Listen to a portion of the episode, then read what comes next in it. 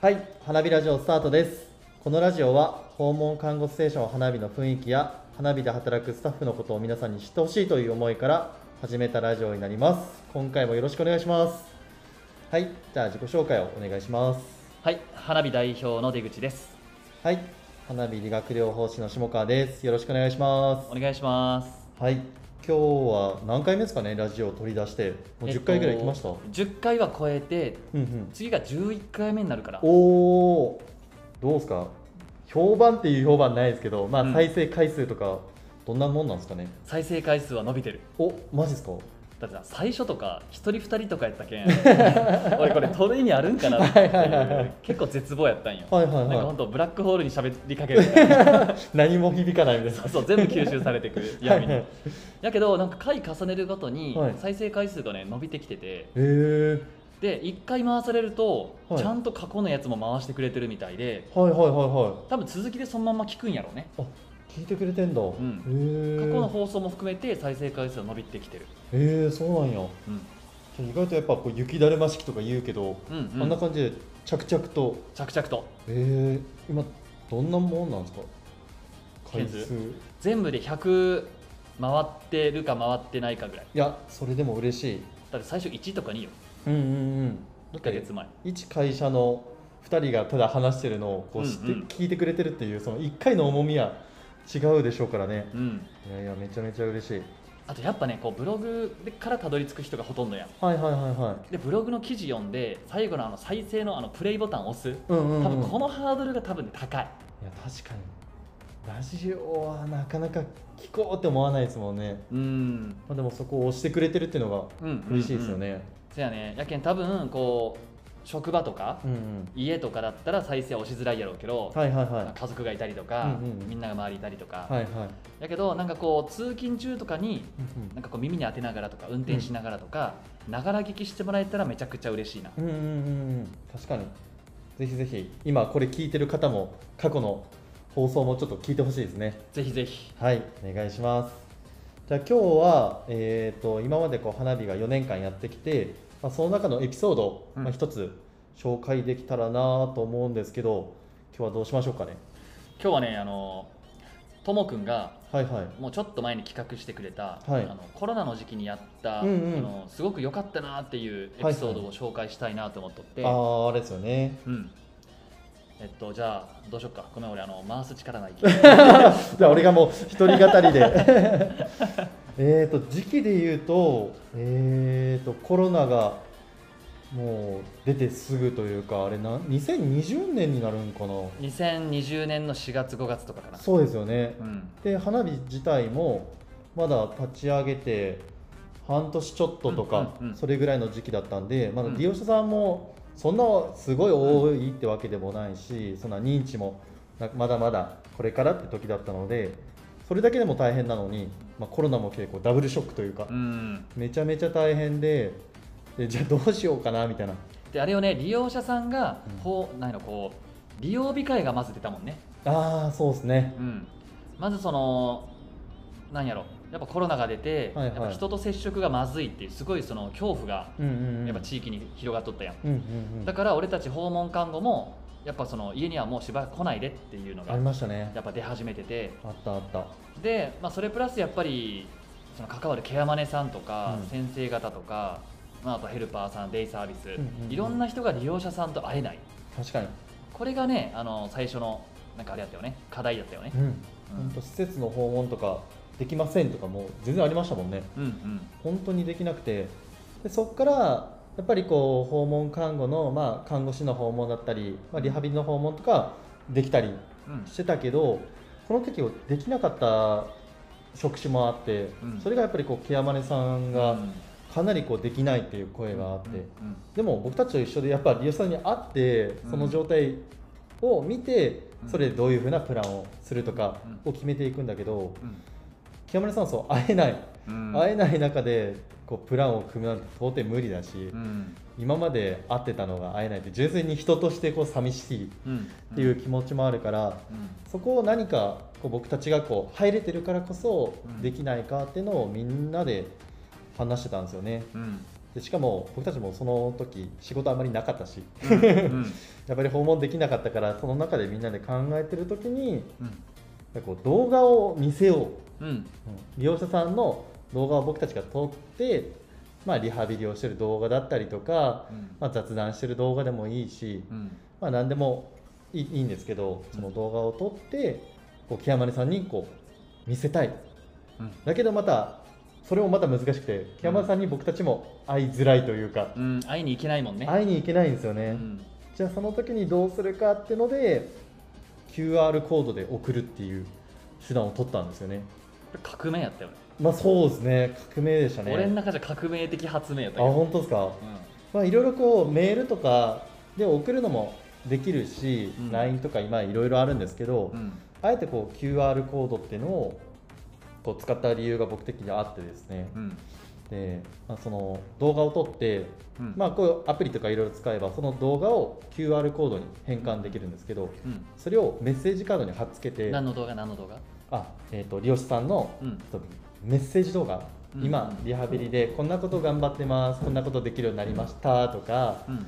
あとはこう歩いてる様子の動画とかうんであとは看護師さんと話してる動画とかうんであとは家族さんと一緒に話してるうん様子とかをこう動画に撮らさせてもらってうんいかにその人の状態がうん分かるようにした動画を撮ってそれを QR コードに変換する、うんでその QR コードを、えーと紙に印刷してうんメッセージカードに貼っつけてうんでそこに手書きでうんメッセージも一言添えて、うんでそれを手紙のようにしてうんうんこう木山根さんにこう郵送するっていううんのをやったっていうのが一連の流れにはなりますねうんいやめちゃくちゃこれ反響良かったねどんな感じだったんですかね僕もなんかその直接こうどうでしたとか聞けないじゃないですかはああ俺はすごいあの嬉しい声たくさん聞いてて、いはやっぱりこうケアマネさんは利用者に会えてないわけやんいうんうんうんで今どういう状況かも分かってないし、うんうんどれだけ ADL が落ちてるんだろうとか、うんうんうん逆に維持できてるのかなとか、うんいろいろこうやっぱ考えとる中で、うん俺たちがその今の最近の様子生活状況を QR コードで送ってあげたわけ、はいはいはいでやっぱあれ見ることでああ結構元気じゃんみたいな、はいはいはいはいはこんな、あのーニコニコあの過ごされてるなら安心したわいみうたんいな、うんでまあ、これくらい動けてるなら、まあ、ケアプランはそのまま来月も継続でいこうかなっていう、はいはいそういうあの一つのなんだろう判断材料にもうんうんうんしてもらええたりしたみたいで、すごくねケアマネさんからの反応は良かった、うん確かに僕たちもこう連携をすごい大事にしてて、うんまあ、電話なり何なりでこうこう情報を伝えるんですけどうんそれは木山根さんがいろいろモニタリングで実際に会ってうん状態見てるから僕たちの電話がこうんう伝わるのであって、うんただそれが全く合ってないと電話で伝えても実際どんな風に生活してんだろうとか、うんそれをずっと多分思ってたと思うんですよね、うんうんでその時にその動画をこううん見せるっていうのはすごいこう連携としても僕たちにとってもメリットあるしうんうん利用者さんの情報を知ってもらうっていう意味でもうん山根さんにとっても良かったしうんなんかみんなが良かったうんなんか案だったんやないかなってうん今思って思いますね。いやめっちゃ良かったと思う、ううんんで個人的にも、まあ、理念で、まあ、常に変化常に挑戦とかもあるし、うんまあ、あの時はそれがうまくいくだろうとかあんま思ってなかったけどうん、でもそれでも結構時間かかるんですよねあれ地味にね QR に変換する作業とかかかりそうやねそうなんですよねみんなに動画を撮ってもらってもちろんその利用者さんにこう許可ももらいながらですねうん撮って集めてうんで人によってはこうテロップもつけてうんうん利用者さんがこう話してるの を文字テロップで入れて、はいはい大変でもちろんあのスタッフも動画撮るってこと慣れてないから、うんちょっと切ったりしてうん編集して、でそれを作ったんで結構時間がかかったんですけど、うんまあ、これはやってよかった挑戦の一つやなってうん思いますねう、んうんいや本当良かったと思はい、ううんこれはすごい良かったしでもなんか定期的にこういうのは別にコロナ関係なくうんやりたいなとも思ってるんですよねそやねこういうなんか困った時というか、うんなんかどうどうしようってなった時にこうやって自分たちで考えて動けるっていうこの経験がでかいよねうん本当にでもこれ本当なんかまあよく聞くけどコロナがあったからこう気づけたじゃないけど、うんやっぱりこうピンチになってその時にどうしようっていうのを考えた時になんか今まで思ってなかったことがポンってうん出たりもするんで、うんうんあれ結構いい経験にはなりましたねやっぱ強くなったねああいうあれ乗り越えてうんうんうんまあこんなんなね状況でもまあなんとかできるってねなんかうん自信がついたし、本当に本当にうんしかもなんか楽しかったですね楽し かった、うん、なんかめっちゃ楽しかった、うん、なのではい僕の渾身 のそれしかないいやいやなんか今日はねともくんメインで喋ってもらったけど、はいはいどう結構大変やないえ っ、とわかんない話そうとしてることがわからなくなるよねで難しい俺もね逆にこの回す側っていうかこのいら愛の手というか、はいはいはい質問とか投げる側になって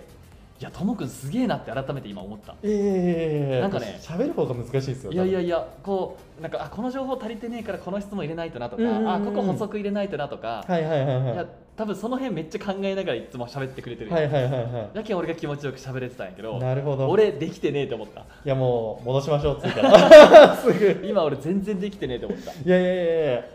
もう適材適所で次から変わりましょうんぜひぜひうはい、まあ、今回はこんな感じでいいですかね OK はい、勉強になりま した。じゃあ、また告知がありますかね。はいじゃあまだまだ告知を、えーやっていきますはいはい。えっと9月1日にはい。えっと福岡市博多区ではい。 3店舗目のオープンをするんですけど、はいはいはい。えー看護師さんをえーオープニングメンバーとしてまだまだ募集してますうんうんうん。なので今例えば病院で働いてて訪問看護に興味を持ち始めた方とか、はいはい。あとはまあ訪問看護ってすでに働いてるけど立ち上げってのをやったことないからちょっと挑戦してみたいなっていう人とか、うんうんまあ、話だけでも聞いてみたいってのでも全然 OK なうんん。で、はい。話聞くとイメージできると思いますうんうんうん。どういう働き方か立ち上げ確かかに。うんで、まあ、入る入らないはもう全然その後に決めたらいいと思うんで、はい。まあ、とりあえずこんな感じなのかなっていう話だけでも聞きに来てもらえたら、えー僕が全力で説明をさせていただくのではい。お待ちしてます。はい。お願いします。で、まあ、先ほどのその訪問体験とかも、うん実際に立ち上げをこう経験したスタッフも。的場店だったり、城丸店、まあ、いっぱいいるので、その人の生の声聞くっていうのも、なんかすごいイメージ湧くかもしれないですね。うんうんなのでぜひぜひ、えー、とこれは会社のホームページにその応募欄があるので、はい、お気軽に応募よろしくお願いします。お願いします。であと、このラジオを聞いて、まあ、興味を持った方とか、あと,、えー、と質問がある人とか、こういったことをラジオで取り上げてほしいとかいうのがあればですね、えー、とこれもラジオの概要欄に質問フォーム作ってますので、そこからぜひぜひ質問、コメント、はい、アドバイスなどなどよろしくお願いします。はい、じゃあ今日はこれぐらいでいいですかね。はい、はい、じゃあ皆さんありがとうございました。ありがとうございます。